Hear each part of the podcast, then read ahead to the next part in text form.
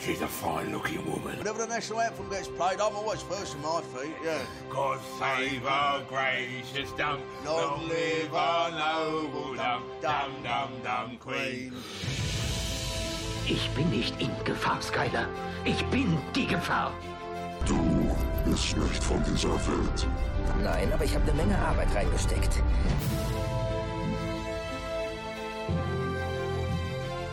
Dormammu, ich komme, um zu verhandeln. Du kannst das nicht ewig tun. Und wie ich das kann.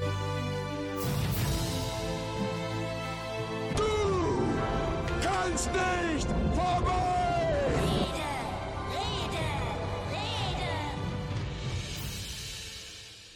Mit royalen Grüßen meldet sich heute die Film- und Serienrepublik zurück. Die neueste Ausgabe unseres Podcasts kommt heute. Wie könnte es anders sein, wenn es um das Thema Royales geht? Aus Großbritannien, da gibt es ja eines der berühmtesten Königshäuser. Und heute beschäftigen wir uns damit. Keine Angst, wir schalten jetzt nicht das ZDF ein und äh, schauen uns die letzte Adelsberichterstattung von Rolf Seemann-Eggebert an. Nein, wir äh, haben uns mit der Serie The Crown beschäftigt. Und wer jetzt äh, vielleicht genervt abschalten möchte, weil Adel nicht so sein Thema ist, äh, der spielt in einer Liga mit unserem Olli, aber es wäre ein Fehler, denn die Serie ist meines Erachtens durchaus einen Podcast bei uns wert. Und ich freue mich, dass ich den heute mit der bekannten Stammmannschaft besprechen darf. In Frankfurt sitzt der Olli und dem geht's heute hervorragend, habe ich gehört. Er kommt direkt von einer Party. Das stimmt. Hallo zusammen. Hallo. Ja, ob es im Buckingham Palast in London genauso rauschende Feste gibt, wie es die heute vielleicht bei dir gegeben hat, das äh, wird sich noch herausstellen. Vielleicht im Laufe dieser Serie. Ich denke mal, größer wird es wahrscheinlich nicht sein. Wahrscheinlich nicht, nein. Und in Köln begrüße ich den Felo. Hallo Felo, schönen guten Abend. Hallo Tim, hallo Olli und äh, hallo alle da draußen an den Empfangsgeräten. Liebe Serienrepublikaner, heute ist eigentlich eher die Serienmonarchie auf dem Programm. Herzlich willkommen. Kann man so ausdrücken. Ja. Ich äh, weiß noch nicht so recht, ob ich euch heute vielleicht mit Adelstitel ansprechen soll, aber soweit ich weiß, gehört ihr ja keinem Order of the British Empire an. Ich fühle mich Aber- sehr bürgerlich. Ja, vielleicht rufen wir einfach mal den Orden der Serienrepublik in Kraft und dann gibt es da auch Adelstitel. Müssen wir uns mal überlegen. Ich bin ja sowieso der Meinung, dass man da so ein Gesetz erlassen sollte, dass jeder einfach zum Amt gehen kann, füllt ein Formular aus und kann sich beliebige Titel inklusive König, Kaiser oder was auch immer einfach hochoffiziell in seine Ausweisdokumente schreiben lassen und muss dann auch wie das üblich ist, immer vollständig mit diesen Titeln äh, angeredet werden. Aber es kann einfach Das kann jeder ich machen, muss man großartig. einfach nur ein Formular ausfüllen und schon geht's los. Ein, ein Kollege an. von mir ist, äh, hat einen Adelstitel. Er ist der Laird of Glencoe. Das konnte man für ein paar Euro ein Quadratfuß äh, schottisches Land erwerben, zusammen mit einem Adelstitel. Seine Freundin hat ihm das zum Geburtstag geschenkt. Seitdem ist er ein schottischer Lord. Ich finde das. Ich habe diese Anzeige auch bei Facebook gesehen. Und äh, es war kein Betrugsversuch. Es ist tatsächlich wahr. Er hat ein, eine Urkunde und ist ein Lord. Ich finde, wenn das so leicht geht, kann man das machen. Mhm. Ich finde, dann soll er sich seine Urkunde mal schnappen und nach Schottland fahren und dann mal Anspruch auf das Land erheben, das ihm gehört. Wird er sehen, was das wäre. Das Problem ist, die ganzen anderen Lords wollen ihn ja nicht durch ihr Land latschen lassen. Die werden dann ihre Armeen aufwandern, aufmarschieren lassen. Der Krieg der Facebook-Lords in Ja. Schottland. Im Jahre 19, äh, 2017. Ja, aber heute sind wir nicht im Jahre 2017. Heute sind wir ein bisschen früher, ungefähr in den 50er Jahren des letzten Jahrhunderts. Und der Felo erzählt uns jetzt mal, worum es überhaupt geht. Ja, es geht um die Serie The Crown. Auf Deutsch die Krone. Der, der deutsche Titel ist aber trotzdem The Crown. Es ist eine britische Serie aus dem Jahr 2016, eine Netflix-Originalproduktion mit äh, einem Budget von 80 Millionen Dollar, angeblich die teuerste, andere Quellen sagen die zweitteuerste Netflix-Produktion bisher. Entwickelt, entwickelt wurde die Serie von Peter Morgan, der hat uns 2006 auch schon The Queen äh, gebracht, ebenfalls, also ebenfalls ein Experte für das britische Königshaus. Ähm, es gibt bislang eine Staffel mit zehn Folgen, jeweils 52 Minuten. Zwei, äh, vier weitere Staffeln sind geplant und die Staffel 2 ist schon bewilligt. Die Serie, ähm, ja, beziehungsweise die erste Staffel behandelt die jungen Jahre der britischen Königin Elisabeth II. Ähm, beginnend mit ihrer Hochzeit und äh, die erste Staffel deckt so das erste Jahrzehnt ab. Die folgenden Staffeln sollen dann ja, so weit gehen, wie sie noch lebt. Das wird die nächsten keine Ahnung, 100 Jahre ja der Fall sein. Ja, also man kann sagen, da gibt es ja einiges, was man berichten kann über das Ja. Leben und das Wirken von Queen Elizabeth. Ähm, hier erfahren wir also in dieser Serie, wie es dazu kam und äh, es beginnt in der Tat mit der Hochzeit mit Prinz Philip. Ähm, wir haben uns ja heute auch mal Gedanken gemacht, wie kann man an eine solche Serie herangehen, von der es jetzt eine Staffel gibt und äh, man verstehen muss, was ist denn jetzt überhaupt der Unterschied zu der historischen Darstellung, die man vielleicht kennt über die britische Krone und die Ge- Personen, die dazugehören. Ähm, die Serie macht das so, sie berichtet einfach aus der Perspektive der Familie, der königlichen Familie und äh, welche Dinge um sie herum geschehen, die Einfluss nehmen.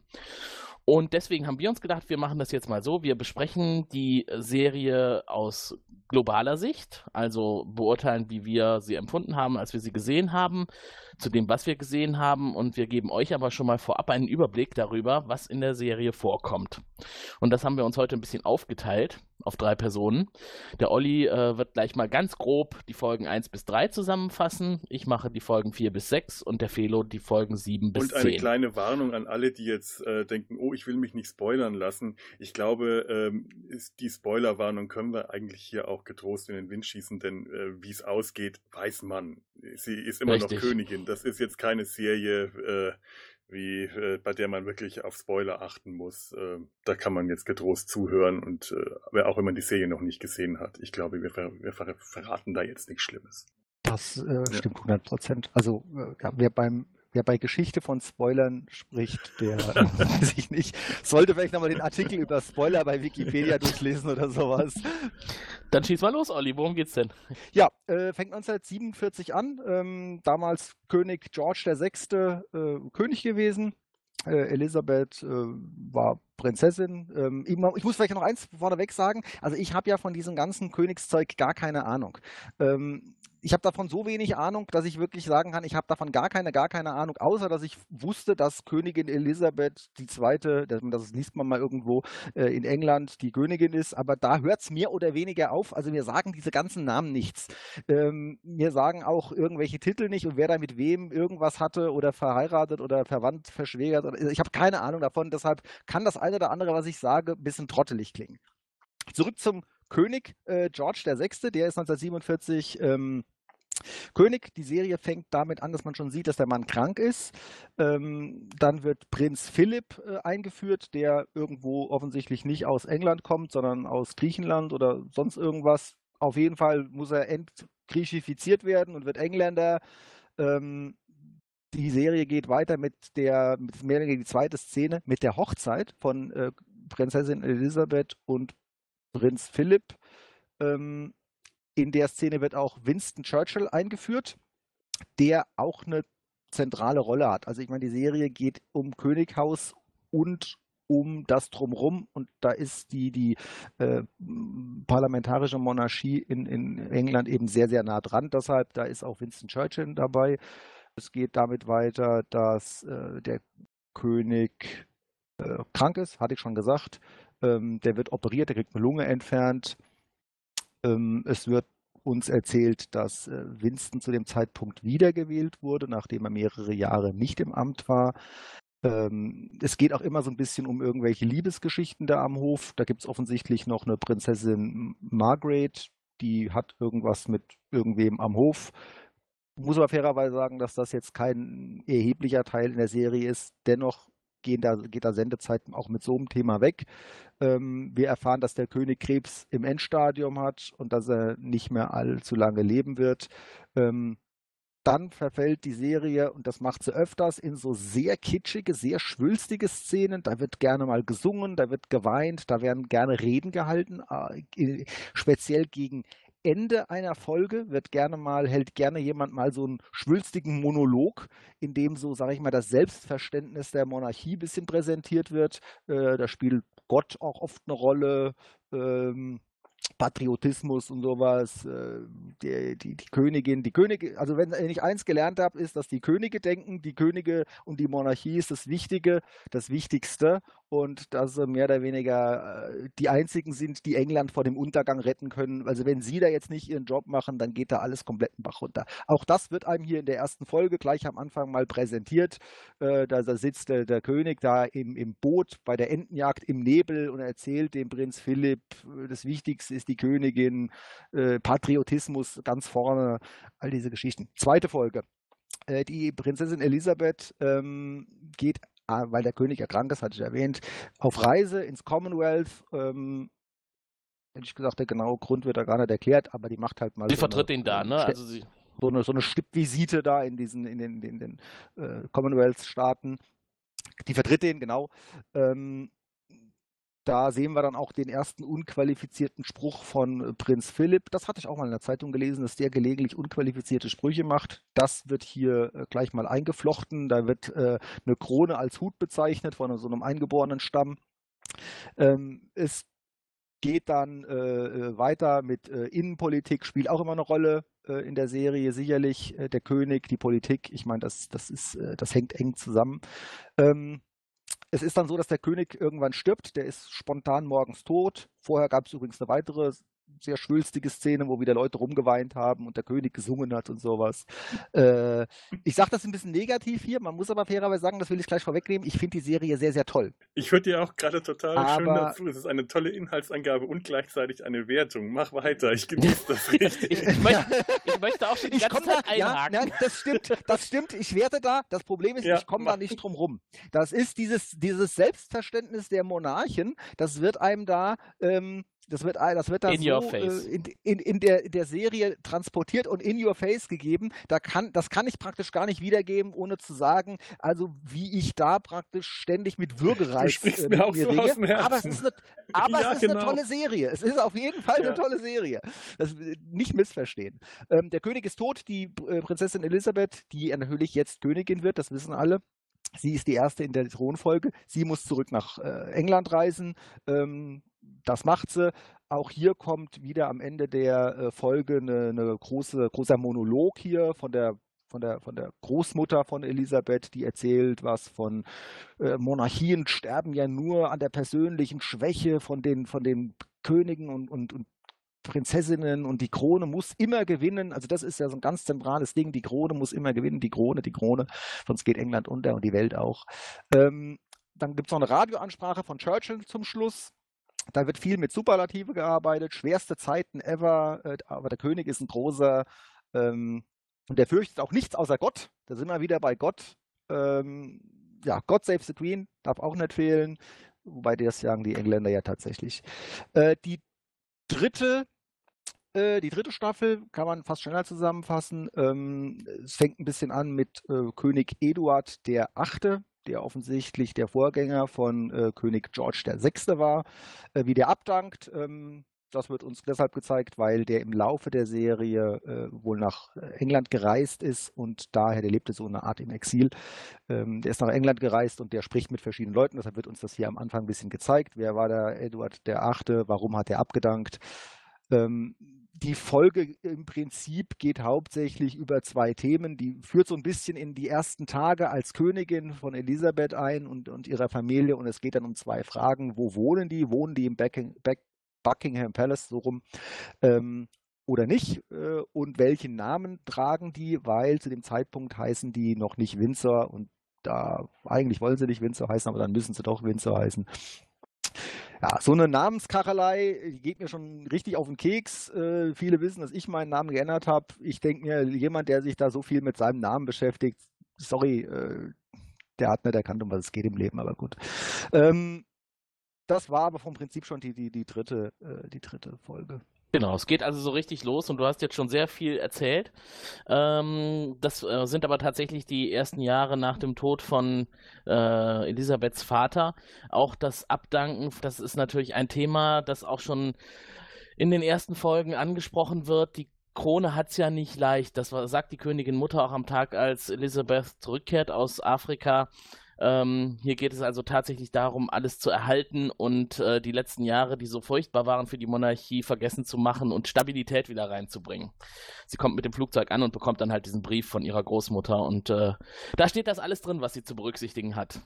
Sie ist allerdings noch eine junge Frau zu dem Zeitpunkt und äh, zu diesem Moment äh, ist sie eigentlich hauptsächlich verliebt in ihren Prinz Philipp und äh, ich denke mal, da wird sie wahrscheinlich noch ihre eigenen Schritte machen und äh, vielleicht auch das ein oder andere Mal ins Fettnäpfchen treten müssen.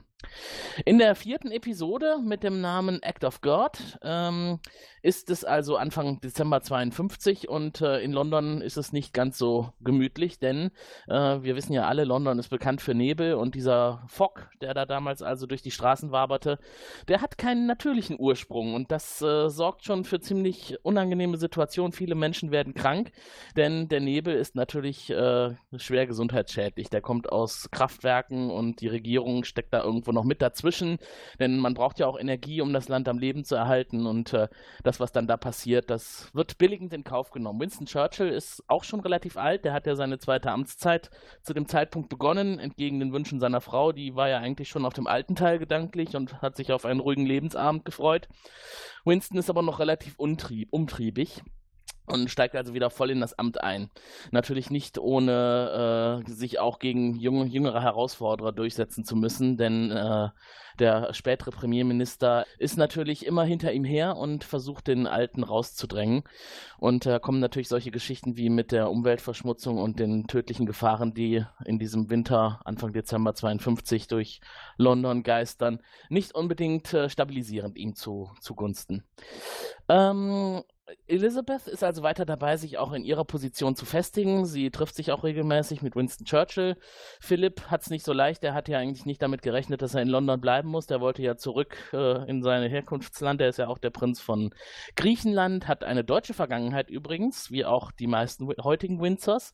Ähm, das führte ja auch dazu, dass viele ihren Namen ändern mussten. Da wurde dann aus Buttonberg Mount Button und äh, die Verwicklungen, die da also im kriegsgeschüttelten Deutschland bestanden, adelstechnisch zu den britischen äh, Royals, die wollten die Engländer eigentlich nicht mehr haben. Deswegen wurde da vieles umgeschmissen und Philipp wurde am Anfang auch ziemlich unangenehm beäugt von allen. Er hat sich aber schnell in seine Rolle äh, geflüchtet und äh, verdingte sich also ab dann als Pilot und ja, das war den Londonern auch äh, sehr äh, seltsam. Sie wussten also nicht, warum wir denn jetzt Pilot werden und Krieg und so weiter. Naja, auf jeden Fall hat er was zu tun in der Zeit. Eine Episode später, äh, in der Folge 5, mit dem Titel Smoke and Mirrors, ähm, passiert in der Familie ein weiterer Todesfall, denn äh, die offizielle Krönung für Elisabeth steht vor der Tür und im Vorfeld, ja, äh, da müssen sie sich damit auseinandersetzen, dass jetzt erneut jemand zu Grabe getragen werden muss.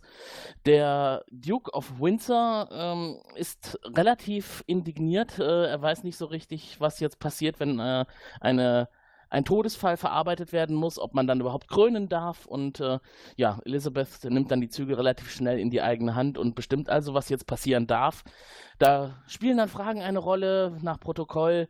Darf denn äh, die Presse überhaupt in der äh, Abbey anwesend sein, um die Krönung zu übertragen? Und was ist mit Philipp? Philipp muss ja eigentlich vor ihr auf die Knie fallen und ihr äh, seine Untergebenheit darstellen und er ist ja eigentlich ein sehr selbstbewusster Mann und ist nicht unbedingt jemand, der gerne vor jemand anderem kniet, auch wenn es seine Frau ist, aber sie besteht halt darauf, denn er kniet ja nicht vor ihr, er kniet vor der Krone und er kniet vor dem Amt. Und äh, damit beschäftigt sich diese Folge hauptsächlich. Es geht um das Hin und Her, Veränderung. Elisabeth ist jetzt nicht mehr Elisabeth Winter, nein, Elisabeth ist jetzt Elisabeth II., die Königin. Beziehungsweise sie wird es.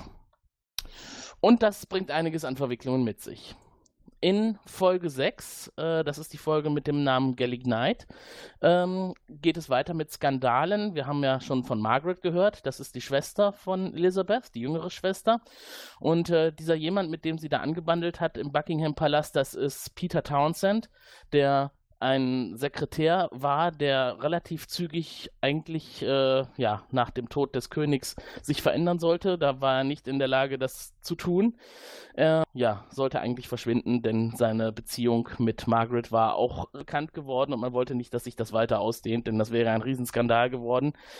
Ähm, das hat Margaret jetzt selber öffentlich gemacht, denn sie steht jetzt zu ihrer Beziehung zu Peter Townsend und Elizabeth stellt die Krone an der Stelle zurück und ja, sagt halt, hier geht es jetzt um meine Schwester und äh, ich möchte die beiden unterstützen. Und das ist natürlich ein Riesenskandal. Äh, die Presse umweht die beiden und versucht das in den schillerndsten Farben irgendwo äh, an die Eskalationsglocke zu hängen. Und Elisabeth hat dadurch nicht nur Vorteile in ihrer Position, denn es ist ja etwas, was ihr schon direkt zu Anfang an gesagt wurde. Du darfst niemals dich selber in den Vordergrund stellen, die Krone ist immer das Allerwichtigste. Also darf sie eigentlich auch nicht ihr Amt nutzen und sagen, ich bin jetzt die Königin und ich entscheide, dass meine Schwester Margaret ihren Liebhaber heiraten darf, der übrigens auch noch äh, verheiratet ist, eine Frau und Kinder hat. Das ist natürlich noch besonders schwierig, auch gerade in den damaligen Zeiten. Ist auch heute noch nicht unbedingt äh, was so Nettes, wenn ein solcher Mann sich dann eine neue Frau sucht. Ja, es ist alles relativ unsicher. Man weiß nicht so recht, was passiert jetzt. Margaret ist äh, natürlich hin und her gerissen, weil einerseits will sie ja nicht, dass die Monarchie leiden soll und andererseits will sie aber mit Peter Townsend zusammen sein. Und ja, die Königin äh, ja, muss halt für sich selbst auch die Entscheidung treffen, was sie tun kann. In ihrer eigenen Beziehung zu ihrem Ehemann Philipp kriselt es jetzt langsam auch ein bisschen, denn der ist nicht gewillt, die ganze Zeit an ihrer Seite zu bleiben und die Füße stillzuhalten. Äh, er unternimmt Reisen und äh, versucht sich sein eigenes Leben neben der Königin aufzubauen und das kann natürlich auf Dauer auch nicht gut gehen.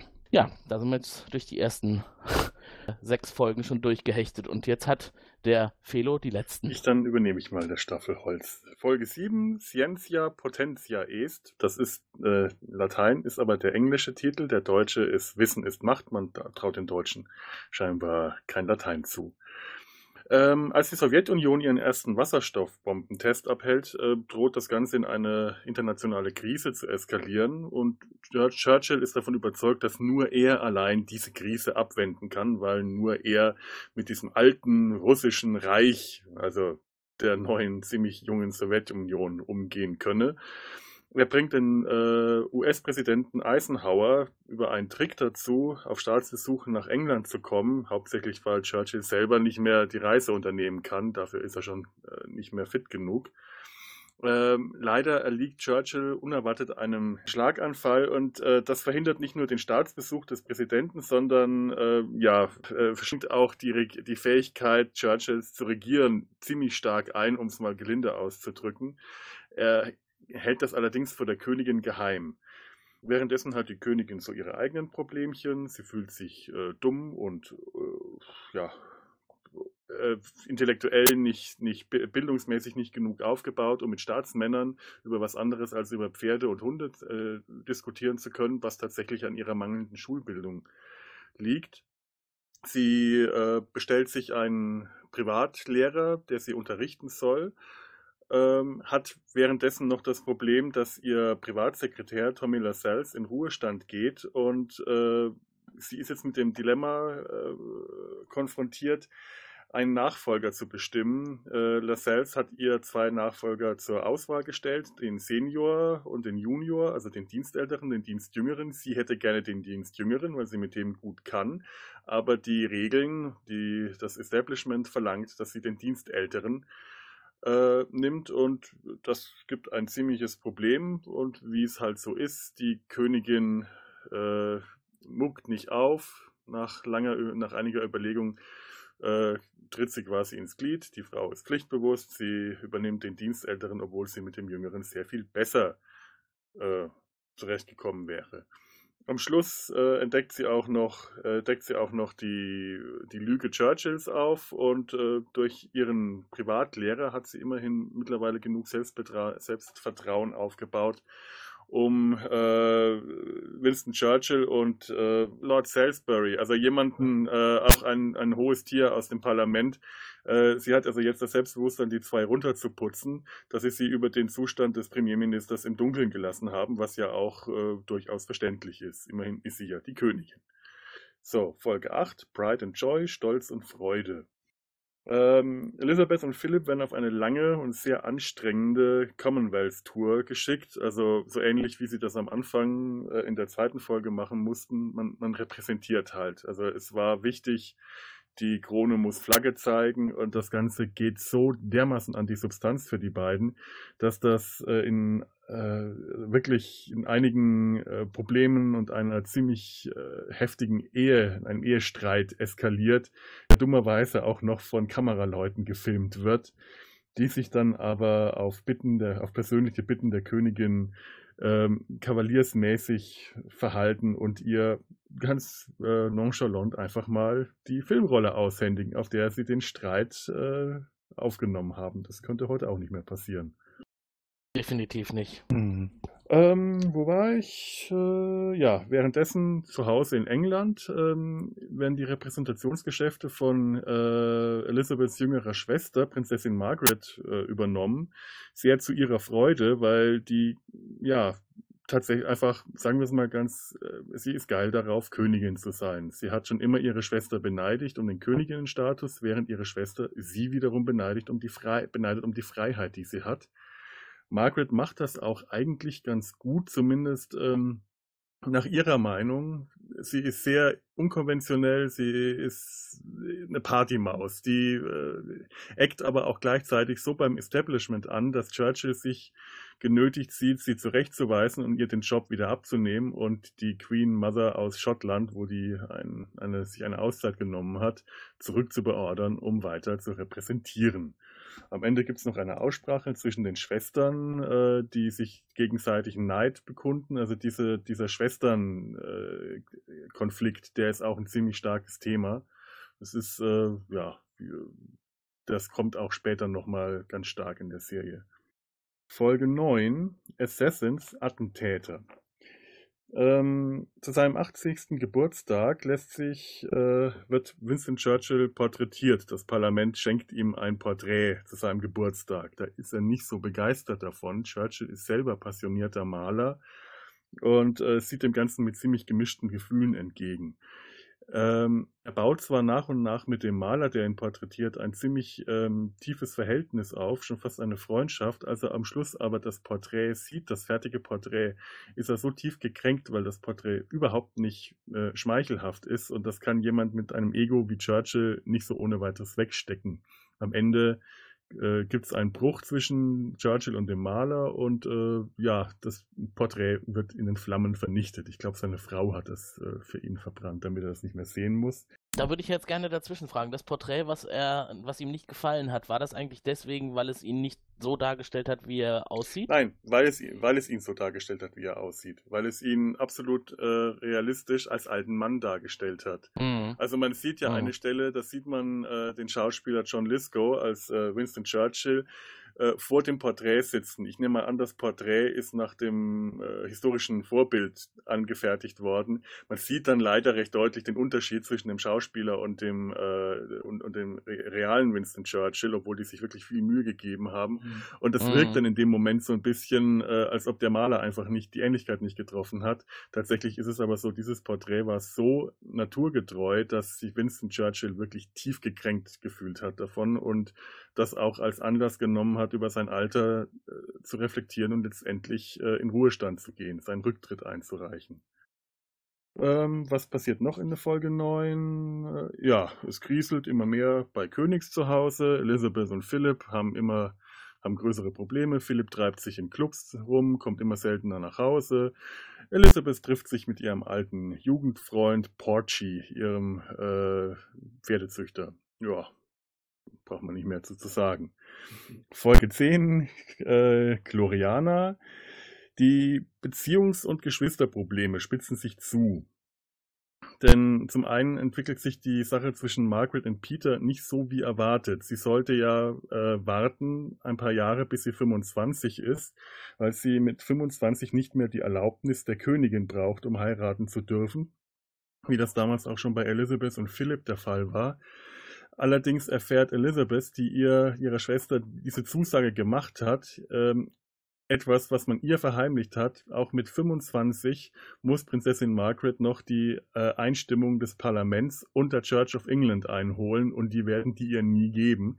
Die Church of England schon mal gar nicht, weil äh, Philipp ein geschiedener, äh, äh Quatsch, Philipp Peter ein geschiedener Mann ist und äh, jetzt sieht sich Elizabeth genötigt, ein Machtwort zu sprechen und ihrer Schwester quasi äh, zuzureden, nicht die, die, die Ehe nicht einzugehen oder äh, mit, mit der Church of England zu brechen, was ähm, natürlich äh, auch nicht geht. Und da sie ja pflichtbewusst ist, können wir schon ziemlich ahnen, wie das Ganze ausgehen wird. Interessant auch, dass die Queen natürlich auch das Oberhaupt der ja, ja, englischen Kirche ja, ist.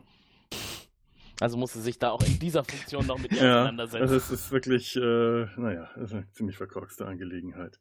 Kirche. Kirche und gekrönte Häupter. Kannst du alle in einen Sack stecken. Mhm.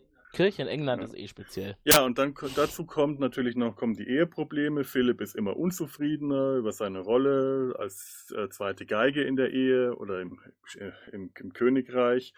Und um seine Laune zu verbessern, wird er allein nach Australien geschickt, um die Olympischen Spiele zu eröffnen. Elisabeth verspricht sich davon ein, ein, ein Ego-Boost für Philipp. Äh, allerdings sieht der das ganz anders. Er fühlt sich von seiner Frau verraten, er fühlt sich in die Wüste geschickt. Wörtlich, würde ich das mal so sagen.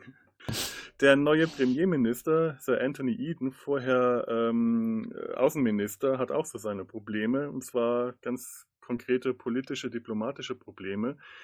Ähm, er begeht eine Reihe diplomatischer Fauxpas und äh, stößt den ägyptischen Präsidenten Nasser vor den Kopf. Und ähm, ja, das Ganze, die, die Staffel endet damit, dass wir uns quasi im Vorfeld der Suez-Krise befinden. Und damit ist die erste Staffel auch zu Ende. Ja. Da schau her, war ja doch einiges ja. an Inhalt. Ähm, wir haben ja in dieser Serie, wie wir schon gesagt haben, die Situation rund um Elisabeth, ihre ersten Jahre. Und die Serie selber ist meines Erachtens äh, schon ein kleiner Edelstein. Das fängt schon direkt mit dem Intro an, das von Hans Zimmer im Sound beliefert wurde. Den kennen wir, denke ich, alle. Der hat so großartige Sachen gemacht wie Inception oder The Dark Knight oder haufenweise andere Hollywood-Filmmusiken, die alle bombastischen Sound zum Film Ja, und das, die tolle Titelanimation stammt äh, wieder von Patrick Clare und Studio Elastic. Die haben auch schon den Titel zu Westworld gemacht. Und Game of Thrones, oder? Und Game of Thrones, genau. Also wirklich alte Bekannte, die immer wieder ganz großartige ganz großartige Sachen liefern. Also das sind Künstler. Diesmal wirklich toll. Man sieht, wie sich die Krone aus Gold formt. Es ist wunderschön. Also es ist toll. Und das Gold, das Gold lebt. Man sieht also, dass es hier nicht nur um das starre Element geht, was verarbeitet wird. Äh, man sieht es richtig atmen und pulsieren. Was vielleicht auch so ein bisschen zeigen soll, dass sich hinter dem ganzen Pomp und dem ganzen Glanz auch Menschen befinden, die das verkörpern müssen. Eine Frage hätte ich, bevor wir anfangen. Also ich habe jetzt ja davon keine Ahnung. Was ist denn eure Einschätzung? Wie viel haben die denn dazu gedichtet? Also ich meine, ein bisschen was muss ja dazu gedichtet sein, weil ich meine, da ist ja keiner mit einem Notizbuch ähm, mitgelaufen und hat die Sachen mitgeschrieben. Da fällt mir übrigens eine sehr lustige Anekdote ein und das muss ich kurz erzählen man sieht ja, wenn man Kim Jong-un sieht, sieht man ja häufig, dass da so Generäle um den herumstehen auf Fotos und die haben alle so kleine Notizbüchlein in der Hand. Mhm. Und das liegt daran, das finde ich toll, das liegt daran, dass in Nordkorea die Regel gilt, dass was der Kim Jong-un sagt, das ist richtig, per Definition. Deshalb, hier ist kein Witz, deshalb schreiben die immer, wenn der was mhm. sagt, schreiben die das so als Satz einfach auf. Weil es, wenn du irgendwo bist im Leben, und es gibt eine Situation, auf der du so ein Zitat von Kim Jong-un ansetzen kannst, weil er es gesagt hat. Dann kannst du jegliche Diskussion an der Stelle ersticken, indem du sagst, stopp, Kim Jong-un hat mal folgenden Satz gesagt. Ich lese vor. Diskussion hier beendet. Weiter das Problem geht's. ist, wenn und die Gegenseite vielleicht Kim Jong-un selber ist und er sich nicht mehr daran erinnern kann, was er mal gesagt ja, na, hat, dann bist du ja, tot, würde ich sagen. Bestimmt. Ja, nee, das ist stimmt. Das machst du dann nicht. Aber das ist wirklich der Grund, warum die immer diese Sätze aufschreiben, weil einfach alles, was der sagt. Ich glaube, das ist der äh, Grund, warum Donald Definition. Trump das nicht macht, weil der sich ständig widersprechen würde. Aber ich glaube, er würde sich das wünschen, ja, dass das so wäre. Ja. Ja, vielleicht fehlt ihm auch noch die passende Entourage um sich herum mit Och, Notizblöcken. Dass er mal ein bisschen gefordert wird, mal ein bisschen drauf zu achten, was er so sagt. Ich fürchte, die will er nicht. Keine Zeit. Nee, solange er einen Twitter-Zugriff ja. hat, reicht das ja. Aber zurück, ähm, ist das jetzt, äh, also, also wie viele, wie viel haben die dazu gedichtet, Also- nicht? Ich kann das gar nicht Also ein bisschen Äh, kann man da vielleicht ableiten. Ich sag mal so, äh, Felo hat es ja eben schon gesagt, es gab ja in der Vergangenheit 2006 von Peter Morgan auch schon mal den Film The Queen. Und äh, da gab es diese Diskussion natürlich auch im Vorfeld. Was es auch gab, waren übrigens relativ unzufriedene Reaktionen aus dem Palast und aus der königlichen Familie. Die gab es jetzt auch zu dieser Serie wieder. Denn da konnte man ja auch nicht die Hauptprotagonisten im Buckingham Palast selber zum Interview bitten und fragen, wie war das denn damals? Wie habt ihr das denn erlebt? Weil die Queen redet nicht über ihre Vergangenheit, über ihre Beweggründe äh, oder andere Dinge. Sie hält höchstens mal eine Rede, eine Ansprache ans Volk. Aber mehr gibt es da auch nicht. Interviews sind da völlig ausgeschlossen. Ähm, deswegen musste man auf Hofbedienstete zurückgreifen. Und das ist natürlich jetzt auch nicht unbedingt im Sinne der königlichen Familie, denn da kann auch eine Menge dreckige Wäsche gewaschen werden.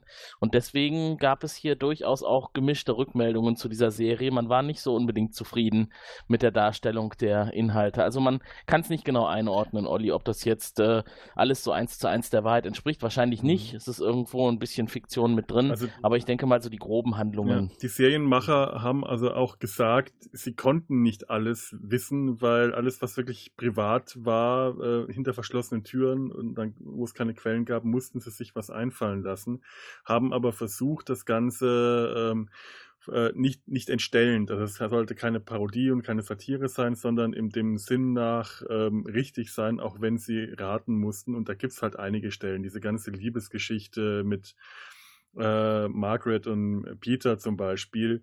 Dafür gibt's äh, wie gesagt, dann nur Gerüchte oder Hofbedienstete.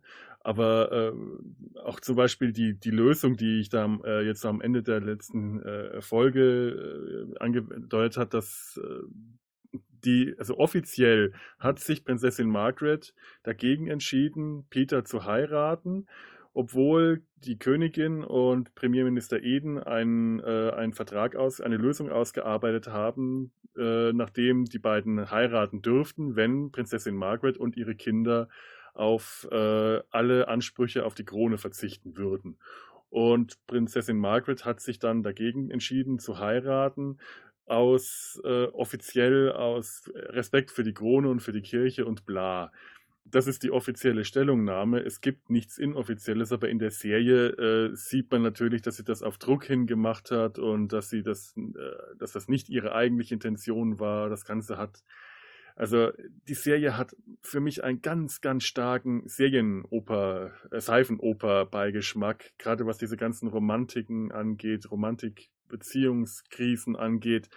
Und ähm, ich will nicht sagen, dass das vollkommen unrealistisch ist, denn die Serie ist ähm, auch nicht schmalzig gemacht in der, an den Stellen. Das ist nicht so, dass man jetzt hier äh, Geigenmusik hört und schwülstige Blicke in die Kamera, wenn der Seifenoper-Moment einsetzt. Mhm, das Also, stimmt. Das muss man nicht, ja, das muss man echt nicht befürchten. Man kann es anschauen, ohne, äh, ohne das Kotzen zu kriegen. Aber äh, wie ak historisch akkurat das ist, das kann man echt nur vermuten. Das kann man so einschätzen, ja, wirkt plausibel, ist aber nicht belegt. Also einige von den großen Handlungen sind ja bekannt. Also Geschichten wie zum Beispiel, äh, dass äh, die Beziehung zwischen Elizabeth und Philipp sehr innig und eng ist. Das ist auch heute noch so, wo Prinz Philipp schon über 90 Jahre alt ist.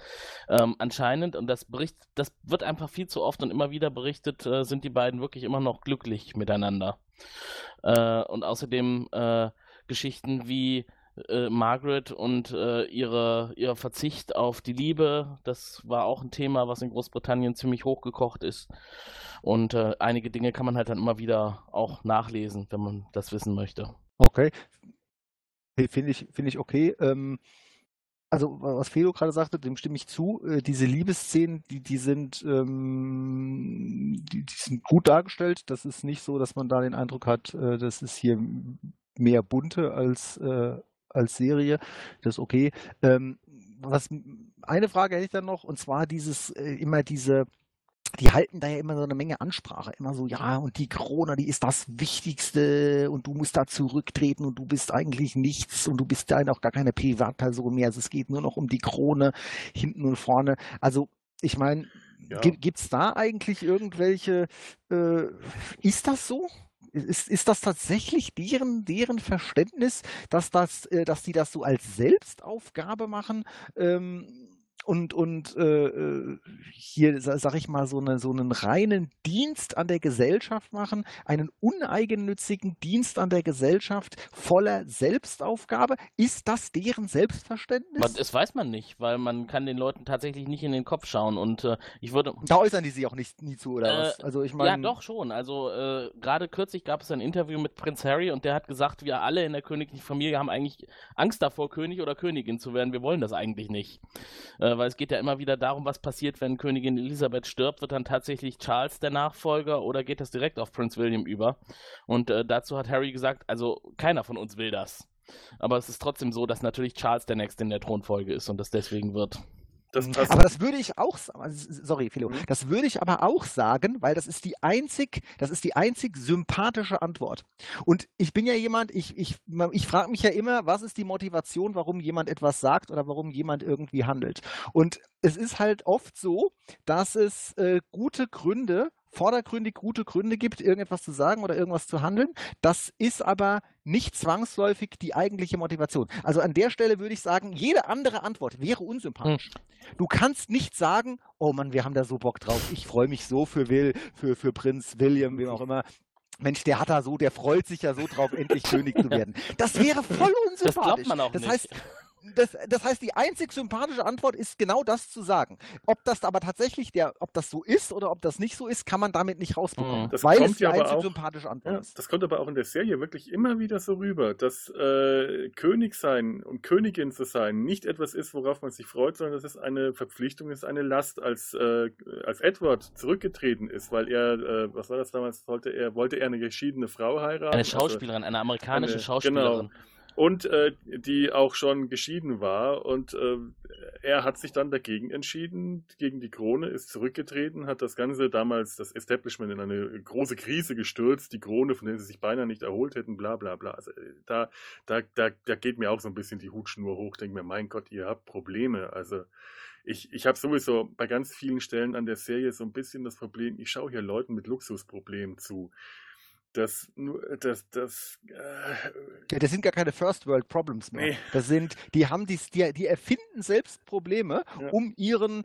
äh, um um ihre also ich meine, das sind ja Leute, die nicht arbeiten. Upper Class. Ja? Also da, da haben sich ja, da haben sich ja Leute einen schönen Trick ausgedacht, sag ich mal, wie so, so komplett ihr ganzes Leben, übrigens ihre gesamte Sippe mit allem drum und dran, aufs komplette Arbeiten verzichten können, lassen schön andere arbeiten, machen sich da ein tolles Leben und haben eine tolle Geschichte erfunden, warum das ja ein ganz schweres Leben ist. Also, naja, es, ich glaube, schön ist das nicht. Die sitzen ja permanent auf dem äh, Präsentierteller und gerade die Story rund um Lady Diana und wie sie von Fotografen zu Tode gehetzt worden ist, ist jetzt auch nicht unbedingt so schön. Und, und dass die gar nicht arbeiten, würde ich auch nicht so unterschreiben. Also äh, das, diese Repräsentationsaufgaben, die die haben, das kann ganz schön schlauchen. Man hat es jetzt äh, an einigen Stellen ja in der Serie auch gezeigt bekommen, aber äh, Prinz Philipp ist ja jetzt gerade. Also ja, ich meine, ich muss jetzt nicht, ich will nicht die Serie jetzt hernehmen, äh, um das zu beweisen. Die Serie kann ja auch lügen, aber äh, es gibt jetzt zum Beispiel, gab ja Berichte über Prinz Philipp, der äh, dieses Jahr äh, angekündigt hat, in den Ruhestand zu gehen mit 96 weil er sich den Aufgaben nicht mehr einfach, es ist zu anstrengend und du musst dir mal überlegen, der ist in über 100 Komitees mit einem, äh, einem 90-Jährigen, der jeden Tag einen vollen Terminkalender hat und der hatte, hatte wirklich jeden Tag einen vollen Terminkalender. Äh, das ist. Aber, aber das, ja, das, okay, das, das finde ich jetzt, das ist jetzt korrekt, weil der Mann ist 96. Also aus meiner Sicht mit 96 ist egal, was du machst, das ist eine Zumutung, ja. das muss nicht mhm. sein. Also jetzt gehen wir mal, aber gehen wir mal auf jemanden, der normalerweise im Berufsleben mhm. steht, ja, was auch immer. Also aus meiner Sicht, äh, aus, aus, ich, also ich, ich muss, ich muss wieder echt zurückhalten, weil äh, das ist echt ein Thema, wo ich äh, äh, ja, okay, äh, Moment, kurz durchatmen, weiter geht's. Also ich meine, die Leute, wenn die jetzt sagen, ja, aber der Repräsentatismus, das ist ja so viel Arbeit und das Reisen ist so schwierig. Die Leute reisen First Class. Mhm. Also äh, First Class reisen, das muss man mal ganz klar sagen, das hat überhaupt nichts mit, mit stressigem Reisen äh, zu tun. Olli, da ja? möchte ich kurz einhaken. Ich glaube, es geht auch nicht um den Komfort in den Reiseverkehrsmitteln. Es geht, glaube ich, dann tatsächlich darum, die kommen am, am Ort an, wo sie hin müssen und da müssen sie da ihren Mann stehen. Die dürfen sich keinen Ausrutscher leisten. Die müssen perfekt ihr Land repräsentieren. Die müssen Wissen von der Materie haben.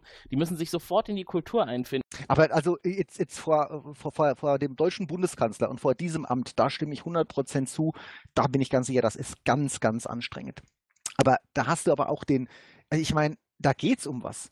das ist jetzt also, sorry, ich bleibe ich bleib dabei, mich kann davon nichts überzeugen. Die, die, die, die, die englische Krone und alle, wie sie heißen, die erfinden da ein Problem, was es überhaupt nicht gibt, nur um Recht zu fertigen, warum sie ihr ganzes Leben nicht arbeiten Also wollen. gut, da muss, da ja, muss man. und da mag ein einzelner Tag, da mag ein einzelner Tag anstrengend drin sein, ja, na, will ich gar nicht widersprechen. Da mag auch eine Woche mal anstrengend drin sein, ja, stimmt auch.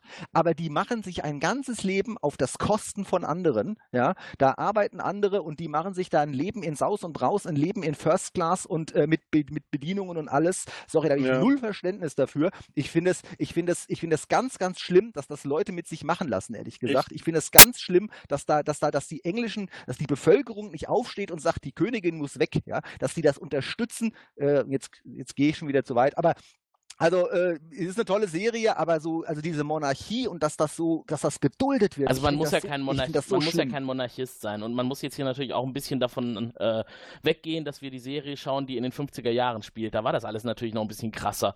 Heute ist es ja permanent so, dass die ganzen Nachwüchse der Königin, ob sie jetzt Harry, William oder vielleicht auch noch weiter entfernte heißen, äh, ihr Leben ganz anders gestalten. Der eine wird jetzt Hubschrauberpilot und ähm, erzieht nebenbei seine Der, Kinder. aber der wird Hubschrauberpilot, Tim. Da muss ich mal sagen, nein, nein, der wird kein Hubschrauberpilot. Da wird eine Geschichte erzählt, dass der Hubschrauberpilot ist, weil man den Leuten zeigen, die, es, es geht alles, es ist, es, das geht um die Story, es ist ein PR. Die wollen den Leuten zeigen, das ist der ein ganz normaler Hubschrauberpilot. Das ist im Leben kein ganz normaler Hubschrauberpilot. Der macht im Ja. Leben keine einzige gefährliche Sache. Der lebt überhaupt Ja, nicht so wie wir ja normale Das auch nur eine das, kann Annahme. ich dir, das kann ich dir Das garantieren. kannst kann du nicht das. garantieren, weil du weißt ja gar Doch, nicht, wie er das gearbeitet hat. Also in der Tat hat er tatsächlich bis vor kurzem noch gearbeitet im Militär, aber das, ich glaube, das ist, führt auch zu weit, dass wir jetzt die gesamte Monarchie in England äh, beurteilen. Da hat halt jeder seine eigene Meinung zu. Ich glaube nur die Frage danach, warum dulden das die Engländer und warum mach, lassen die das mit sich machen, weil sie halt einfach jemanden dann an der Spitze haben, der beständig ist. Ne? Den kennen die, die wissen, die Königin tut nichts, um England zu gefährden. Äh, das Parlament ist ständig auf sich selbst bedacht, das Unterhaus ist ständig zerstritten. Du guck dir jetzt mal Theresa May an und was die da so treibt mit Großbritannien. Äh, das ist in der Monarchie einfach anders. Dadurch fühlen sich die Menschen irgendwo in einer traditionellen Geborgenheit und haben was, woran sie sich festhalten können. Ja, es ist so ein bisschen wie eine Religion. Man hat so eine Leitfigur, an die man sich klammern kann, irgendwas, was, was repräsentiert. Und äh, also ich würde jetzt nach wie vor nicht sagen, dass die nicht arbeiten. Also nicht, äh, zumindest, äh, sagen wir mal, der Staatsoberhaupt, die Queen, das ist schon Arbeit, was die macht, auch wenn es keine harte körperliche Arbeit ist. Aber es ist ein Job, der nur im Verhältnis zu dem, was sie arbeitet, ist die Bezahlung, äh, spottet jeder Beschreibung. Also da denke ich mir auch, äh, wir haben jetzt in der Serie so ein paar Stellen, wo äh, Elizabeth äh, mit, mit Leidens- und Opfermine und diese Pflichterfüllungsmine, die, die sie auch die ganze Zeit aufhat, äh, an Stellen bringt, wo ich mir auch dachte, Mädchen, du erledigst gerade morgens deine Papier, den Papierkram. Da sitzt sie früh an ihrem Schreibtisch und erledigt den täglichen Mhm. Papierkram, was jede Sekretärin auch gemacht hat. In den 50er Jahren gab es viele und die haben ein Gehalt bekommen, um davon überleben zu können. Und äh, die Königin Mhm. kriegt äh, das Geld vorne und hinten reingeblasen. Und ich denke mir, äh, an der Stelle hat es mich dann auch wirklich geärgert. Ich, das, das sind Luxusprobleme, die ich hier gerade zu großen Opfern äh, hochstilisiert äh, gesehen Mhm. habe. Mhm. Äh, es ist nicht so plakativ gemacht, dass es einem sofort sauer aufstößt, aber wenn man dann mal ein paar Minuten nachdenkt und und es gab halt einfach in den letzten Jahren so viele Jahren, Jahrzehnten Filme und Serien über Könige, Königshäuser, fängt mit Sissy an, äh, mit King Ralph, mit weiß nicht was, äh, Victoria, wir wissen alle, dass es Könige nicht leicht haben. Das ist immer so die Botschaft, ja, diese Königs, die haben es auch schwer im Leben. Und dann äh, möchte ich aber auch sehen, wenn mir verkauft wird, dass die es schwer haben im Leben, dann will ich nicht sehen, dass sich Prinz Philipp darüber ärgert, dass er jetzt bei dem Nebel keine Flugstunden nehmen kann oder dass äh, äh, Elisabeth äh, morgens auf, am Schreibtisch sitzen muss. Wo ich mir denke, nee, also äh, das, das finde ich, da, Mhm. das stößt mir dann sauer auf. Ja. Und äh, vielleicht liegt es auch einfach daran, dass ich zu viele andere Serien äh, gesehen oder nicht gesehen habe oder einfach davon gehört habe. Weil The Crown macht das nicht schlecht. Die machen das nicht demonstrativ, nicht plakativ, nicht mit Schwulst und so. Wenn das jetzt die erste Serie gesehen äh, gewesen wäre, die ich in der Hinsicht gesehen hätte, wäre es mir wahrscheinlich noch nicht mal aufgefallen.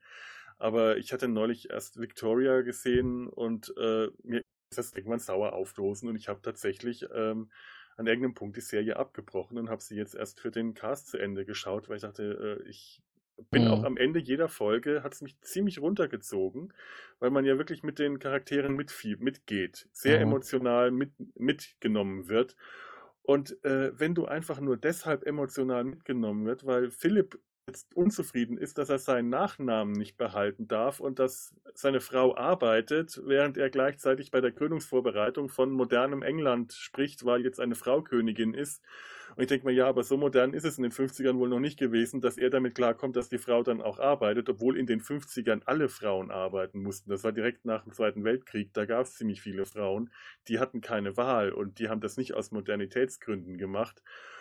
Und dann sitzt du am Ende von so einer Folge da, bist wirklich down, hast mit den Charakteren mitgefiebert und irgendwann geht's dir, nee, aber ich habe jetzt gerade wirklich Luxusprobleme gesehen und äh, will das eigentlich nicht. Gut, die sind in diese Welt reingeboren, ne? Die kennen es ja gar Ja. nicht anders. Ich meine, die Königin hat noch nie äh, in einem Büro gearbeitet und hat äh, ein Diktat ihres Chefs aufgenommen. Vielleicht Mhm. ist das dann für sie schon das Maximum an Anstrengung, die äh, rote Box zu öffnen und die Regierungsnotizen durchzuarbeiten. ja, Äh, Es sind, ist halt ein ganz anderer Stellenwert. Aber wir können das wirklich so zusammenfassen, die Engländer haben es ja in der Hand. Ne? Wenn sie den, die äh, Monarchie nicht mehr haben wollen, dann müssen sie sie abschaffen. Und Mhm. solange es dafür eine Mehrheit gibt, ist das demokratisch legitimiert. Insofern braucht sich da keiner drüber aufzuregen. Und die Königin stellt ja immerhin ihre Besitztümer auch der Öffentlichkeit zur Verfügung. Du kannst den Buckingham Palace besuchen, du kannst Balmoral besuchen, du kannst alles, was der Königin in England gehört, irgendwie mitnutzen. Außer die Schwäne, habe ich neulich erfahren. Alle Schwäne in Großbritannien gehören der Königin, wie auch alle Delfine in Flüssen von Großbritannien.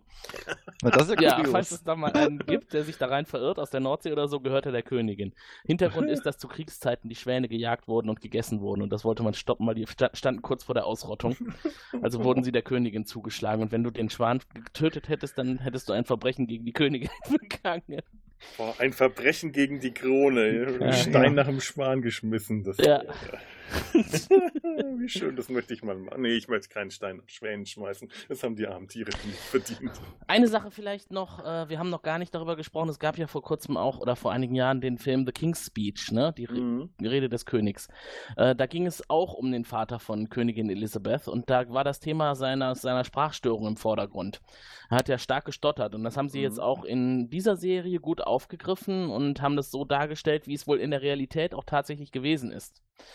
Da gibt es einiges an Trivia zu, dass also Sprachwissenschaftler sich im Vorfeld damit beschäftigt haben und der Schauspieler, der jetzt die Rolle des Königs hier übernommen hat, George VI., hat Jared das, Harris. Genau, Ja. hat das äh, genauso rübergebracht, wie es auch in der Realität war, diese schwere Mhm. Sprachstörung. Das habe ich gar nicht verstanden. Ich habe immer gedacht, das liegt jetzt irgendwie da an der Krankheit, die der gerade Ja. hat, dass der da irgendwie gerade, sag ich mal, so einen Krankheitsaussetzer hat. Aber der hat einfach von Geburt Ja. an so gestört. Also ich kann das wirklich sehr empfehlen. Schaut euch mal The King's Speech an, falls ihr es noch nicht gesehen habt. Mhm. Das ist auch ein großartig gemachter Film und da geht es halt um die Schwäche des Königs. Und er kann nicht vor, vor großen Öffentlichkeiten reden und er hat da einen unglaublichen Stress damit und äh, muss auch die ersten Radioansprachen damals halten und er äh, explodiert dabei fast. Und äh, mir ist jetzt aber hier aufgefallen, dass das Stottern äh, jetzt deutlich weniger stark und, äh, war als in The King's Speech. Ich habe das Mhm. in The King's Speech tatsächlich noch äh, sehr viel mehr ausgebaut, äh, um das ein bisschen mehr zu dramatisieren. Und hier, äh, äh, ja, ich habe auch gelesen, es ist tatsächlich eher so, wie es tatsächlich war. Er war zwar Stotterer, aber nur hauptsächlich dann, wenn er sich unter Stress gefühlt hat. Und ansonsten kam das Stottern äh, nicht so stark zur Geltung. Und das haben die hier tatsächlich sehr schön Mhm. gemacht. Ist Ja, es nervt nicht. Also, Ja. wenn er jetzt die ganze Zeit gestottert hätte, wäre mir das, glaube ich, auch schnell auf die Nerven gegangen. Mhm. Was mir auf die Nerven ging, war sein Gerauche. Also die ganze Zeit beklagt er sich darüber, dass er Blut spuckt und dann zündet er sich direkt die nächste Zigarette an. Ja, Gro- das also- waren die Aber- 50er. Man Ja. hat gequalmt ohne Ende. Es ist wirklich eine Ja. Kettenraucherserie. Das ist das ist heftig. Alle Mhm. qualmen sie. Aber das war damals so Ja. gewesen. Ich habe mal, und das fand ich ganz interessant, ich habe mal eine Zukunftsforschungsserie aus den 70ern gesehen. Also das war in den 70ern produziert und ging darum, wie wird die Zukunft sein. Ja? Und die haben sich da alle möglichen Dinge ausgedacht, äh, da will ich jetzt gar nicht äh, drüber reden. Was interessant war, ist, die haben wir, haben dann, wir haben das mal so vorgespielt, wie denn die Zukunft aussieht. Und auch in diesen Zukunftsszenen haben die gequalmt ohne Ende. Und da habe ich gedacht, das ist klar. Das war denen gar nicht klar, dass Ja. die auf die Idee kommen, dass diese ganze, wir rauchen ständig und überall, egal wo wir sind und wo wir stehen und was wir machen, wir rauchen die ganze Zeit, dass sich das mal ändern Mhm. könnte, das haben selbst die Zukunftsforscher aus den 70er Jahren Weil sie nicht, den Bezug nicht überhaupt gesehen. nicht hergestellt haben, dass das Rauchen Krebs verursacht oder schädlich ist. Die sind ja davon ausgegangen, das ist ein Tonikum für die Lunge. Ja. Ja. Ein Lungenbrötchen sozusagen. Lungenbrötchen, ja. Und dann wird dem König ein Lungenflügel entfernt und er hat nur noch einen anderen übrig, wo auch schon Metastasen drin sind. Und dann fragt er seinen Doktor allen Ernstes, so, und wie machen wir jetzt weiter? da ist nichts mehr mit weitermachen. Ich sag's mal, wie es ist. Sie haben jetzt noch ein paar Monate. Und dann ist Feierabend. Ich Ja. finde das aber ga- ganz schön dramatisch aufgebaut, diese ganze Geschichte. Dann ab, ab dem Zeitpunkt, wo der König weiß, dass er sterben wird, wie er dann mit seinem Umfeld umgeht und einige Leute im Ungewissen hält, unter anderem seine Tochter. Und äh, sich dann auf den Tod vorbereitet. Ja, das ist Ziemlich wirklich gruselig. toll gemacht. Also äh, überhaupt, ich hatte gar nicht damit gerechnet, dass der so groß äh, in Szene gesetzt ist, der König, weil ich wirklich davon ausgegangen bin, es geht jetzt wirklich äh, mehr um Elizabeth und Philipp, dass der in den ersten Folgen äh, so eine große Rolle spielt, hat mich überrascht und hat mich eigentlich sehr gefreut, weil äh, ich äh, den, den, den Schauspieler hatte ich zwar schon mal irgendwoher gesehen oder er kam mir bekannt vor, ähm, aber ich fand ihn toll.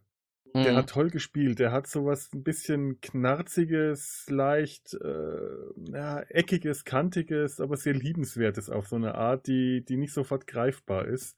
Und das muss wohl auch ziemlich dem tatsächlichen äh, realen äh, König George entsprochen haben. Mhm. Überhaupt, die haben Schauspieler gecastet, obwohl die, äh, äh, Jared Harris, ich habe mal auf Fotos geschaut, sieht dem tatsächlichen George überhaupt nicht ähnlich. Oder er hat eine gewisse Ähnlichkeit, wirkt aber gestaucht, während Mhm. der andere ein sehr langes Mhm. Gesicht hatte.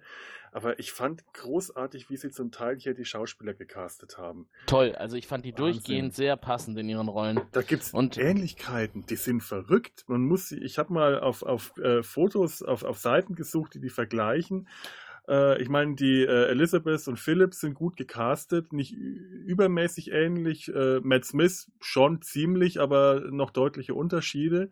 Aber zum Beispiel die, die, die Schwester, Prinzessin Margaret, Vanessa Kirby, es gibt Fotos, da sehen die aus wie ein Ei dem, äh, dem anderen.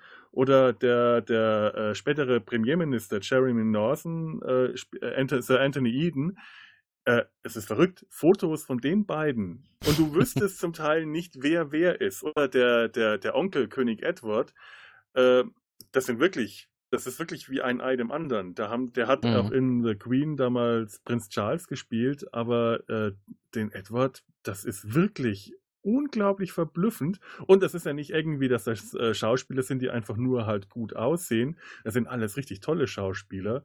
Also da haben Mhm. die eine Leistung gebracht beim Casting, die, da kann ich echt nur sagen, Hut ab. Das, Also, Mhm. wenn wir jetzt schon mal bei den Schauspielern sind, ich meine, wir, wir sprechen ja immer wieder gerne mal das Thema Doctor Who an. Und äh, Matt Smith ist natürlich allen unseren Hörern, die auch äh, Doctor Who kennen, bekannt als der Doktor aus Doctor Who. Und äh, das hat für mich ein bisschen für Verwirrung gesorgt in der Serie. Also, es, äh, ich habe ja auch Doctor Who sowohl auf Englisch als auch auf Deutsch geschaut. Und er hat auch hier äh, im Deutschen die Stimme, die er auch als Doctor Who hatte. Und äh, also als Doktor in Doctor Who. Oh Gott, jetzt sind da hier große Fettnäpfchen aufgestellt worden. Und ähm, man schaut die ganze Zeit mit dem einen Auge hin und denkt sich, ah, es ist doch der Doktor. Und der verhält sich auch so. Irgendwie ist das der Doktor. Nein, aber es ist ja doch irgendwie äh, Prinz ja, Philip. komisch, ich habe das sofort abschalten können. Das war wie Ja? ich, als ich zum ersten Mal David Tennant in einer anderen Rolle gesehen habe, war das sofort eine andere Rolle. Ein, ein Freund von Mhm. mir hat gesagt, er wollte sich Jessica Jones nicht anschauen, weil er David Tennant nur als Doctor Who kannte und er war noch äh, äh, aus, aus Doctor Who kannte, jetzt sage ich es auch schon.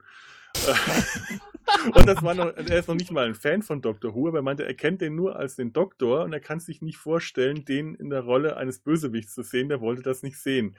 Und ich habe da so überhaupt keine Probleme. Ein guter Schauspieler, den sehe ich in allen Rollen, wenn er das überzeugend rüberbringt. Da bin ich äh, ziemlich schnell abstraktionsfähig. Das ging hier sofort. Der hat mich sofort. Äh, er, er legt halt sehr viel Eigenes in die Rolle. Das merkt man äh, halt schon. Es gibt sehr viele Parallelen in der Art, wie er spielt. Also äh, so gesehen hat äh, ist man hat immer, wir haben immer gesagt, äh, David Tennant hat den Doktor gespielt, aber Matt Smith hat den Doktor verkörpert. Ich glaube eher, Mhm. Matt Smith spielt sich halt selber und deswegen ist, sind die Ähnlichkeiten dann zwischen den Rollen sehr viel größer, als David Tennant verschiedene Rollen spielt. Äh, Also die ein oder andere Mimik, die ist original Doktor. Also da, da kann ich auch an nichts anderes denken als nur an den Doktor. Das ist nicht trennbar. Und die Nacktauftritte natürlich. Ach, Ja. großartig. Ich, ich habe ja eine Zeichnung von diesem großartigen royalen Hintern. Äh, es ist ja die Szene, in der er morgens im Bett liegt, völlig nackt und äh, die Tür geht auf und der König stürmt herein, um ihn auf die Jagd einzuladen. Übrigens, äh, historisch akkurat, Philipp, Prinz Philipp ist tatsächlich Nacktschläfer. Das wurde recherchiert. Das ist echt. Hast du gehört, Olli? Wir haben eine weitere Ja, okay. Tatsache. Wie ein ganz normaler Mensch. Ja, und ich meine, äh, es ist großartig. Der liegt da, kriegt die Decke weggezogen von seinem Schwiegervater, dem König. Äh, äh, das erste, was er sagt, ist Bugger off, verpiss dich. Und sieht, der König steht vor ihm, springt auf, steht da vor ihm. Du siehst ihn wirklich, du siehst ihn halt von hinten, aber in seiner ganzen Pracht.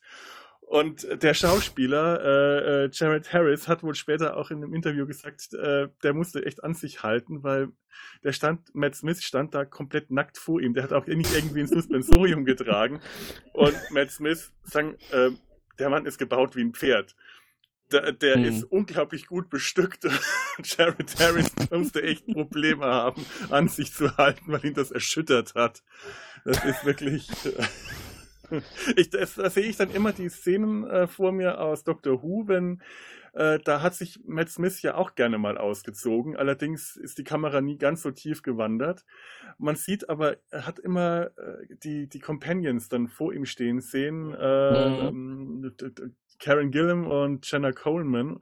Und erst an der Stelle dachte ich mir, dieser entsetzt faszinierte Blick, den diese beiden Frauen hat, die an ihm runterschauen, ich frage mich, ob der dann da am Dreh, am Dreh von Dr. Who Original, ne? nackt dastand.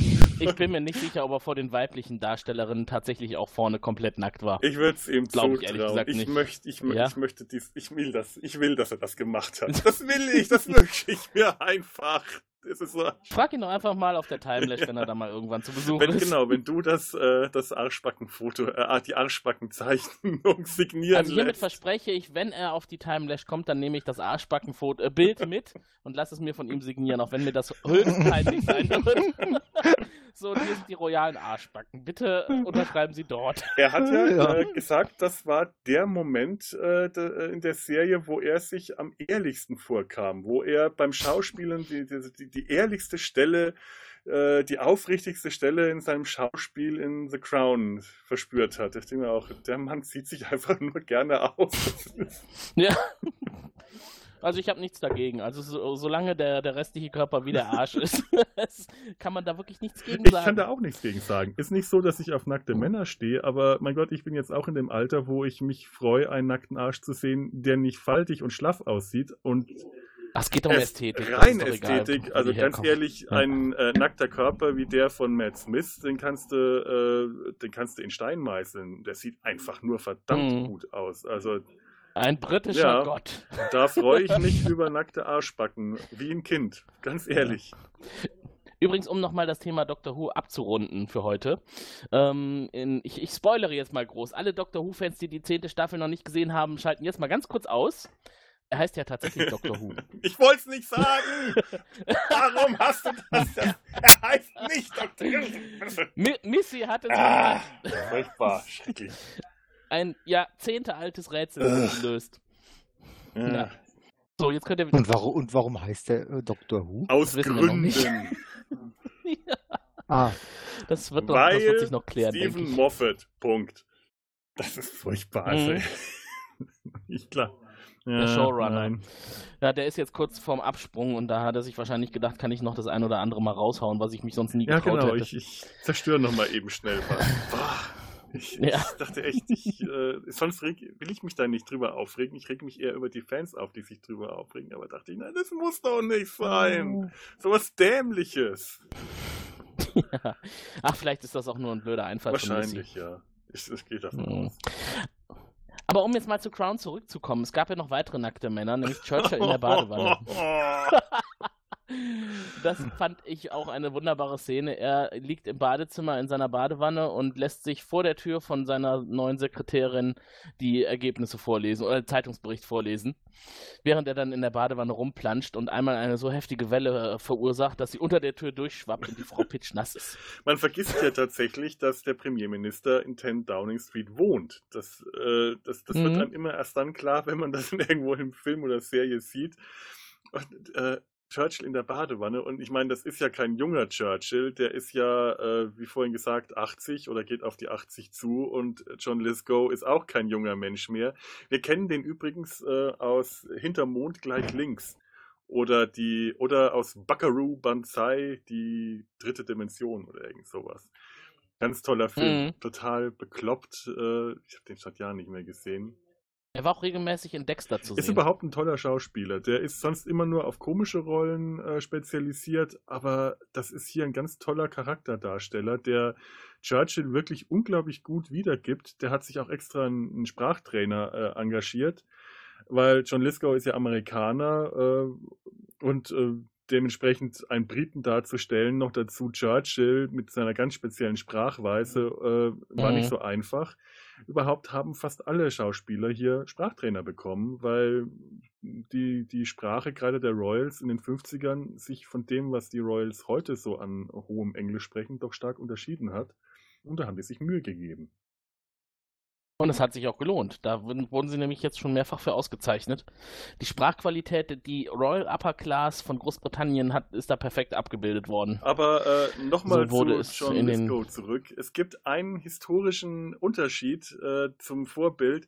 John Lithgow ist äh, über 1,90 groß und äh, Churchill war 20 Zentimeter kleiner die mussten, äh, um das auszugleichen, haben sie am Set die Tür von 10 Downing Street vergrößert damit John Lithgow, wenn mhm. er davor steht, mhm. äh, historisch korrekt im Vergleich zur Tür aussieht. Ja, da muss man doch schon einiges investieren, um die Sets so hinzukriegen, dass sie nicht seltsam aussehen. Und ich finde, das hat durchgehend sehr gut geklappt. Äh, was mir auch aufgefallen ist, ist es ist extrem wenig im Studio produziert mhm. worden. Also ich habe wirklich jetzt sehr viel an Außenaufnahmen gesehen in der Serie und äh, an Originalschauplätzen gedreht. Ähm, da habe ich wirklich nicht einmal das Gefühl gehabt, ich sehe irgendeine Plastikwand oder irgendeinen Greenscreen, von dem irgendwas abgefilmt worden ist. Also wirklich ja. toll inszeniert. Nicht nur gute Schauspieler, sondern auch die, die Kulissen und die Szenerie. Überzeugend für mich. Gut, ich meine, die, die Technik ist mittlerweile so ja. weit, man würde Greenscreen auch nicht mehr so ohne weiteres erkennen, aber es stimmt, es sieht wirklich alles unglaublich gut aus und es ist tatsächlich äh, sehr viel die haben zum Beispiel die Krönungsszene, die konnten sie nicht im, äh, in welchem Dom war das, wo eigentlich die Krönung stattfinden sollte, habe ich jetzt den Namen vergessen, haben es dann aber in einem anderen, anderen großen Kathedrale gedreht. Äh, also die sind wirklich vor Ort, so gut wie möglich vor Ort gegangen. Ist schon toll. Das Westminster Abbey? Westminster Abbey mit... und da haben sie keine Drehgenehmigung bekommen und haben dann in einer anderen großen Kathedrale mhm. gedreht. Mhm. Natürlich, wer es weiß, wird es erkennen. Äh, da da habe ich keinen keinen Blick für. Äh, aber die eingefleischten britischen Royalisten. In Ely Cathedral haben sie das gedreht, genau, in Cambridge ja. Mhm. Aber äh, dass die Kulissen so überzeugend sind und noch alles andere drumherum, das liegt auch einfach daran, dass das eine extrem teure mhm. Produktion war. Jede, jede mhm. einzelne Episode hat 5 Millionen Dollar gekostet. Das war die zweitteuerste Produktion von Netflix mhm. bisher. Mhm. Die teuerste war Get, the, the Get Down. Interessant, dass die da eigentlich äh, der Meinung sind, dass das äh, wieder reinkommt sozusagen. Ne? Wenn jetzt jemand sagt, wir haben da eine Actionserie gedreht, hätte ich fast gedacht, naja, das denkt man wahrscheinlich, hat ein größeres Zielpublikum glaub, als so eine. Ich glaube, also, so Historiendramen so gehen äh, generell ziemlich gut und alles, was über Könige geht, also äh, von Sissy angefangen bis, äh, ich glaube, das zieht einfach. Äh, das zieht die ganze bunte Leserschaft an, das zieht aber auch Leute, die tatsächlich Historiendramen und du hast und jemand wie Königin Elizabeth ist einfach eine Figur, die äh, wirklich Faszination weckt. Das, es muss ja, ja, nicht nur um Könige gehen. Ich meine, spätestens seit Downton Abbey ist doch ja, dieser Hype total ausgebrochen. Und da geht es um Landgrafen mit seinem Gesinde im, in einem großen Haus. Mhm. Und das äh, ist extrem erfolgreich auf der ganzen Welt immer noch. Vielleicht auch wegen der Hauptdarsteller, Maggie ja, Smith ja, unter ich glaub, anderem. dass gerade so Serien wie Downton Abbey da sehr viel dazu beigetragen haben, dass so eine Serie wie The Crown in dem Maß produziert werden konnte, dass sie sich sagen, ja, also das Geld bringt das rein. Das kann ich mir schon gut vorstellen. Mhm. Ja. ja. Man hat das Ganze auch schon bei der äh, Veröffentlichung in Großbritannien im, am 1. November 2016 anders aufgezogen, als man das sonst so kennt. Äh, die ersten beiden Folgen wurden nämlich zusammengefasst und da wurde ein, eine große Dramaturgie draus gemacht und mit einem großen Marketingaufwand der Öffentlichkeit vorgestellt.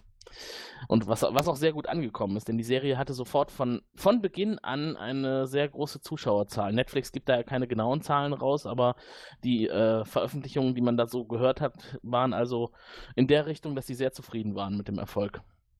Übrigens finde ich das sehr schade, dass man bei Netflix die Abrufzahlen nicht sehen kann, weil es wäre ja mal wirklich interessant Mhm. dieser Tage, dass man in, und man kann es ja in Echtzeit sehen, weil die Abrufe von Netflix, die werden ja registriert.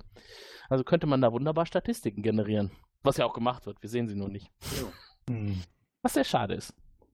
Ja, stimmt. ja, gut, aber äh, ich, da, da, dann, das ist immer so das, das zweite Wissen, das äh, interessiert mich dann, dann doch meistens nicht ganz so wahnsinnig. Muss ich, Hm. muss ich jetzt ganz Hm. persönlich, Ja, ganz, doch, vielleicht um- persönlicher Geschmack, ganz ehrlich sagen. Ja, okay. Also um das mal Ja, einzuordnen, das wäre vielleicht das ganz schon. interessant. Auf jeden Fall. Mhm. Mhm.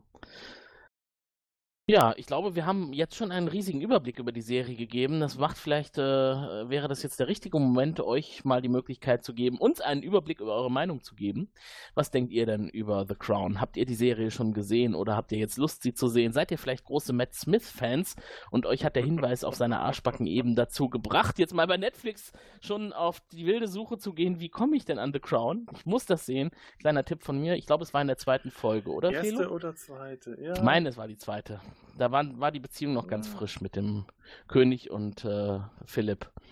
Dann äh, habt ihr jetzt die Möglichkeit, uns darüber zu berichten. Wir sind wirklich immer interessiert an sowas. Erzählt uns doch mal, wie ihr zur Serie gekommen seid, ob ihr jetzt vielleicht mal reinschaut oder wenn ihr sie jetzt geschaut habt, wie sie bei euch so angekommen ist.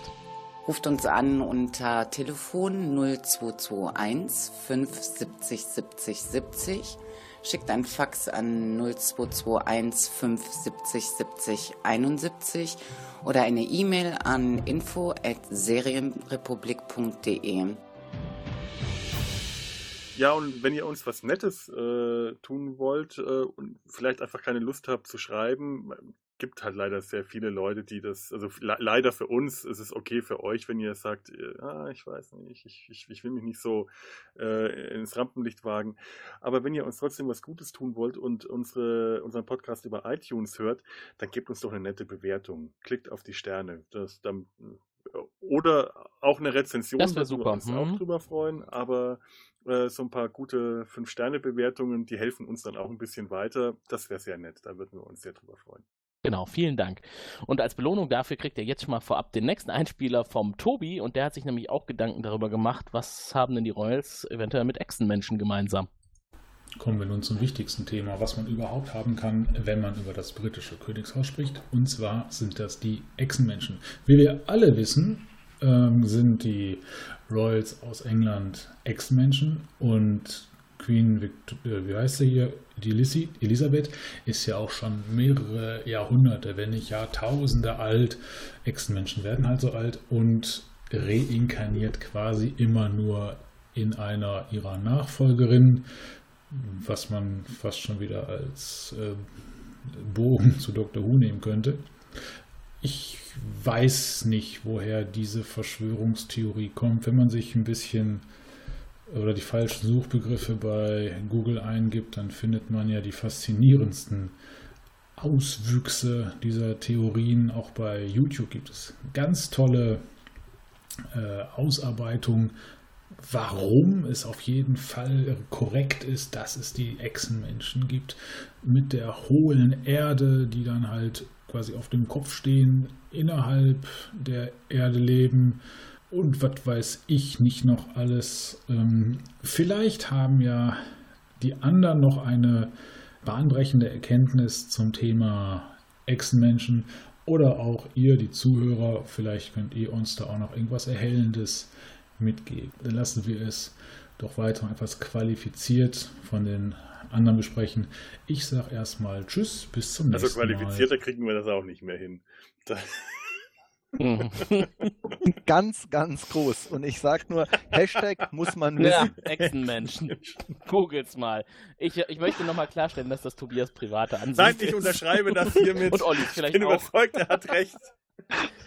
Das ist 100% Absolut. richtig. Also das ist, es war so schlüssig, es ist einfach so logisch. Das ist unwiderlegbar. äh, das ist evident. Das, das muss so sein, denn anders wäre es ja undenkbar. Das kann gar nicht anders sein. Und die Hohlkugel auch noch. Meine Güte. Was? Mhm. Ja. Und nicht zu vergessen, die Sonne ist Natürlich. kalt. Kann man darauf landen oder wie? Die Sonne ist kalt. Das ist ganz wichtig. Okay. Ja, wir, wir sind jetzt von Großbritannien auf einen benachbarten Stern gewechselt. Den Verschwörungstheorien-Stern. Richtig. Nein, also, ich würde sagen, dann sind Jo. wir soweit jetzt eigentlich durch. Äh, wir können die Serie, also ich würde mal sagen, wir schreiten jetzt zur, zur Bewertung und in der Bewertung, äh, da werde ich jetzt mal ganz äh, unbescheiden loslegen, werde ich die Serie mal so richtig empfehlen. Es ist mal wieder keine Serie, die polarisiert, außer man macht sich Gedanken über das britische Königshaus und dessen Daseinsberechtigung. Sie ist äh, wirklich sehr gut zu schauen. Man setzt sich hin, also mir ging es jetzt so, ich hatte die schon vor Monaten das erste Mal gesehen und äh, wusste aber auch schon vor Wochen, dass wir diesen Cast machen und hatte schon sehr vieles wieder vergessen und habe mich gestern hingesetzt und habe wieder reingeschaut. Ich wollte eigentlich nur mal so ganz grob durchscrollen, um mich wieder auf den neuesten Stand zu bringen. Ich habe dann einfach weitergeguckt und ich konnte die Folgen alle nochmal gucken und ich fand es wieder großartig, weil äh, sie wirklich gut gemacht ist, weil man sieht, da steckt Herzblut drin und da stecken auch viele Pfund drin, britische Pfund, äh, um die Serie auch so umzusetzen, wie sie geworden ist. Ich glaube, Netflix hat damit einen großen Treffer gelandet. Ähm, von mir also eine klare Sehempfehlung und äh, ich freue mich schon auf die zweite Staffel. Die kommt übrigens im November diesen Jahres und da werde ich mit Sicherheit wieder am Start sein. Dann mache ich mal weiter. Ähm, also erstmal, ich finde es auch eine klare Empfehlung. Das ist eine super Serie, äh, macht super Spaß zu gucken, hat super Spaß gemacht zu gucken. Ähm, Wissen um Geschichte und das steckt da auf jeden Fall drinne, mal ungeachtet dessen, ob da jetzt jede Szene stimmt oder nicht. Äh, Wissen um Geschichte ist äh, immer hilfreich. Äh, das hat ganz sicher noch nie jemandem geschadet, mehr zu wissen, äh, Dinge einordnen zu können, äh, Perspektiven kennenzulernen, selbst wenn ich so dafür die völlig falschen Beweggründe oder Motive oder wie auch immer halte, äh, ist es eine tolle Serie, weil sie toll gemacht ist. Schauspieler, Bühnenbild, Ausstattung, da ist also ich fand es überhaupt nicht langweilig. Äh, ganz toll, muss, sollte man sich angucken, wenn man äh, so das Thema ähm, Geschichte, England, Könighaus oder sowas drumherum, wenn man das mag, auf jeden Fall angucken. Äh, mich regt Monarchie halt auf, aber äh, ist trotzdem eine tolle Serie. Ja, ich, ich, würd, ich kann auch ganz klar eine Empfehlung aussprechen. Die Serie äh, kann man sich wirklich anschauen. Ob man jetzt äh, sie anschaut, weil man auf gekrönte Häupter steht oder ob man sich eher über dieses ganze äh, Königshaus-Theater aufregen will, ähm, das bleibt einem dahin äh, selbst angestellt, aber man, man kann es sich anschauen. Der, der Sissy-Effekt oder, oder hier Lissy oder, oder nein, eigentlich nicht Lissy, sondern Lilibet. Sie wird ja Lilibet genannt. Oder von ihrem im realen Leben, glaube ich, nennt Philipp seine Frau Würstchen. Das finde ich schade, das habe ich vermisst. Ja, wenn sie Sausage. Würstchen genannt Mhm. hätte. Nein, der, der Sissy-Effekt hält sich in Grenzen. Das ist nicht schmalzig, das ist, äh, man, man wird nicht hier mit dem äh, Credo, ja, ja, diese armen, armen, gekrönten Häupter, die haben es ja so schwer im Leben. Man wird zwar damit konfrontiert, man wird aber nicht zugepflastert mit der Schmalzkanone. Das ist eine wirklich gut gemachte Serie, die auf jeden Fall äh, es wert ist, dass man da mal reinschaut und äh, man kann da wirklich dran hängen bleiben. Schaut sie euch mal an. Ja. In diesem Sinne haben wir also eine dreifache Empfehlung ausgesprochen. Da bin ich doch mal gespannt, was wir dann im nächsten Cast besprechen werden. Vielleicht bin ich auch nicht so gespannt, weil ich es nämlich schon weiß. Ich hoffe, ihr seid dann alle wieder mit am Start, sowohl die Produzierenden als auch die Zuhörenden. Ich freue mich schon drauf. Äh, In wenigen Wochen wird es soweit sein. Und ich verabschiede mich für heute. Wünsche noch einen schönen Abend. Tschüss. Und tschüss. Tschüss.